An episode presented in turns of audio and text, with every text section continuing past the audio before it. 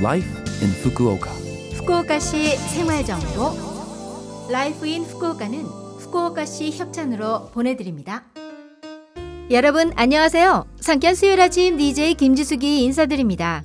Life in Fukuoka는 후쿠오카시에서 쾌적하고 즐겁게 지내실 수 있도록 여러분께 다양한 생활 정보와 여행 정보를 한국어로 소개해 드립니다. 오늘도 짧은 시간이지만 저와 함께 즐거운 시간 보내시기 바랍니다. 후쿠오카시 생활 정보. 화사한 노란색의 유채꽃은 벚꽃과 더불어 봄을 알리는 꽃으로 친숙합니다. 사실 유채꽃은 십자화과의 야채로 일본의 야채 코마츠나 혹은 청경채와 같은 부류입니다. 꽃을 감상하는 것은 물론 봄 향기를 맛볼 수 있는 식재료로서도 애용해 왔습니다. 후쿠오카의 유채꽃 시즌은 비교적 긴데 2월 상순부터 4월 중순까지로 초봄까지 오랜 시간 즐길 수 있는 점이 특징입니다.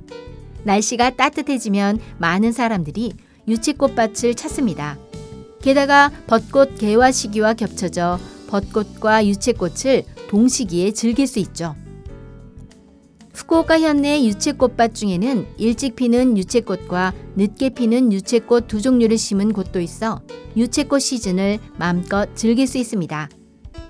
우미노 나카미치 해변공원과 노코노시마 아일랜드 파크 등지에서는 아름답게 핀 유채꽃들이 여러분의 방문을 기다리고 있답니다. 후쿠오카시 생활 정보. 후쿠오카시에서 2023년도 시현민세 신고를 접수받고 있습니다.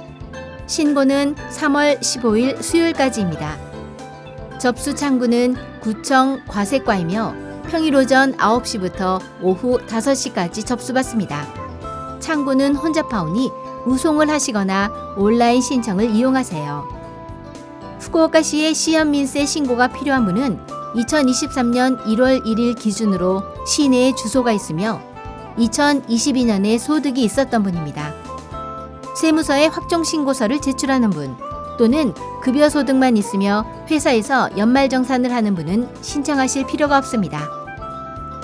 신청하실 때 필요한 서류는 마이넘버 카드 또는 마이넘버를 알 수 있는 서류와 운전면허증, 여권, 재류카드 등의 본인 확인 서류, 원천 징수표 등 2022년의 소득을 알 수 있는 서류, 2022년에 각종 공제 필요 서류입니다. 구비 서류 및 신청이 필요한지에 관한 세부 사항은 거주지 구청 홈페이지를 확인해 주세요. 궁금한 사항은 전화 통역을 이용해서 구청에 확인하실 수 있습니다. 한국어, 영어, 중국어, 베트남어, 네팔어 등 18개 언어로 상담 가능합니다. 전화번호는 092-753-6113 092-753-6113입니다. 이 전화번호는 통역센터에서 접수받은 후 구청으로 연결해 드립니다. 여러분의 거주지 구청과 세금 신고에 대한 상담이라고 말씀하세요. 그리고 구청을 방문하셔도 전화 통역을 이용하실 수 있으니 안심하고 이용하세요. 후쿠오카시 생활정보 이번 주 Life in Fukuoka 한국어 어떠셨어요? Life in Fukuoka는 팟캐스트로 언제든지 들으실 수 있습니다. 그리고 블로그를 통해 방송 내용을 확인할 수도 있으니 LOVE FM 공식 홈페이지에 Life in Fukuoka 페이지도 놀러 오세요. 방송에서는 여러분들의 사연도 기다리고 있습니다. 이메일 761골뱅이 lovefm.co.jp 761 골뱅이 lovefm.co.jp로 보내주세요. 지난해 말 멋진 모습으로 컴백한 카라 일본에서도 크게 주목했죠. 오늘은 카라의 컴백곡 보내드립니다. When I Move. 자 그럼 청취자 여러분 즐거운 하루 되시고요. 저 김지숙은 다음 주 수요일 아침에 뵐게요. 안녕.